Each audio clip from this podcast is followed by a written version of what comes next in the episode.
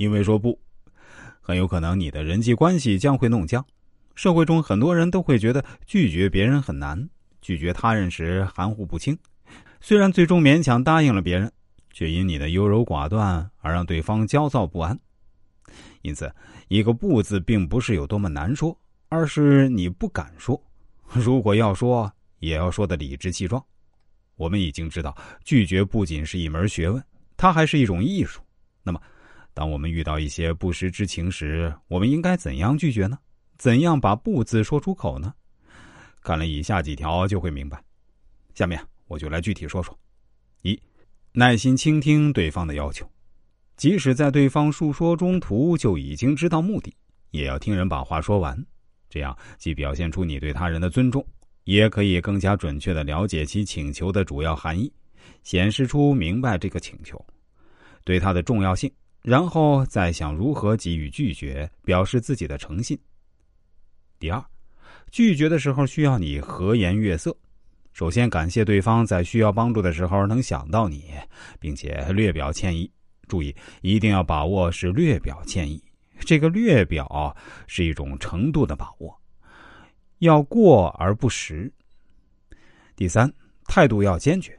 既然拒绝了对方，态度一定要坚决，不能因为对方多次说服而改变想法，因为这样会给对方以为有回转的余地。一旦耽误对方办事儿，被对方误会的结果将是以后不愉快的开始。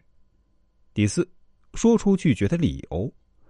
说出心中真诚的并且符合逻辑的理由来拒绝是最好的，这样将有助于维持原有的关系。如果你觉得拒绝的理由不充分，也可以无理由给予拒绝，切忌编造理由，因为谎言终究会被揭穿。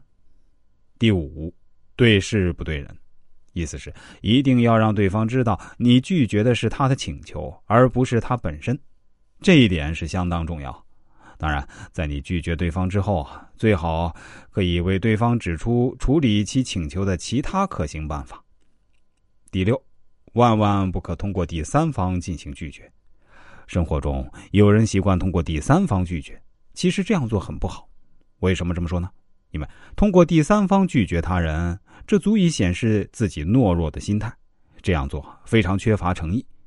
总之，厚黑学告诉我们：当别人提出一些你不愿意去做或者无力去完成的请求时，要学会勇于拒绝才是。敢于说不是一个人自信的表现，勇于拒绝是一门学问。成功的拒绝他人的不实之情，可以节省自己的时间和精力，还可以免除由不情愿行为所带来的心理压力。所以，懂得厚黑之学。学会勇于拒绝，将会有助于你做人与处事。只有这样，才能做到两全。只有这样，你的人生才不会为这些琐事所困。